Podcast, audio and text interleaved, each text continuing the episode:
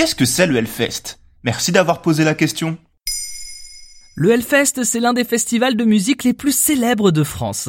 Il se déroule tous les ans en juin à Clisson, en Loire-Atlantique, et est même à ce jour l'un des plus grands festivals de métal d'Europe. Oui, si parfois la programmation peut s'autoriser quelques petits écarts, le très commun des artistes programmés lors de ce festival est bien la musique métal. Et si vous ne savez pas ce qu'est le métal, eh bien grosso modo c'est une musique issue du rock mais dans laquelle les impulsions de batterie sont centrales avec des rythmes très caractéristiques, souvent très rapides, le tout accompagné d'une guitare ayant une forte distorsion et des chanteurs chanteuses à la voix gutturale. Bon, ça c'est pour schématiser rapidement car comme n'importe quel courant musical, le métal n'est pas un style qui se résume en trois lignes. Mais comment est né ce festival? Il est l'héritage d'un autre événement, le Fury Fest, un festival de musique extrême ayant eu lieu entre 2002 et 2005 en Loire-Atlantique, mais qui a dû cesser suite à de gros problèmes financiers rencontrés par son gestionnaire. Mais en 2006, le Hellfest prend la relève en proposant une première édition à plus de 22 000 spectateurs. Un nombre impressionnant mais qui paraît ridicule comparé aux 180 000 festivaliers qui peuvent maintenant être accueillis sur les trois jours de festival. Mais à l'époque, pour ne pas effrayer les élus locaux, les deux créateurs du Hellfest Benjamin Barbeau et Johan Lenevé ont présenté le projet comme un petit festival dans l'esprit des vieilles charrues, sans mentionner le fait qu'il n'y serait joué que du métal, du punk et des musiques hardcore. Derrière ça, tout se goupille bien, la première édition est lancée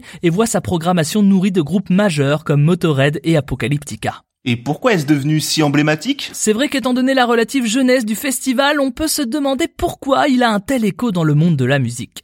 Déjà d'une part car il répond parfaitement aux attentes des fans de métal en termes de programmation, à tel point que tous les ans il faut moins de deux heures pour vendre l'intégralité des places du festival. Et cette programmation judicieuse, au-delà de contenter les fans, a également permis d'offrir un rayonnement mondial à l'événement, notamment grâce à la présence de groupes phares comme ZZ Top, Rammstein ou encore Iron Maiden. Grâce à cela, le festival arrive à attirer presque un tiers de ses spectateurs de l'étranger et réunit en tout plus de 70 nationalités différentes. Il jouit également d'un camping réputé car pour ceux qui ne fréquentent jamais de festival, sachez que le camping est tout aussi important que le reste. Il représente un pan majeur de l'expérience festival. Celui du Hellfest propose notamment de nombreuses activités en lien avec l'univers métal, comme par exemple des compétitions de Brutal Caddy, un sport de lutte en chariot de supermarché dont le but est de renverser l'adversaire.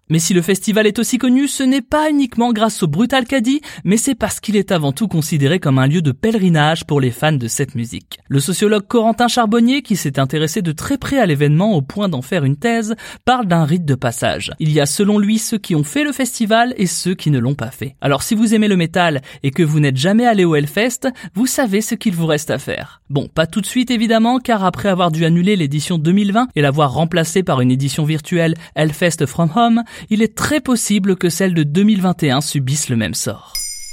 Maintenant, vous savez. Merci d'avoir posé la question.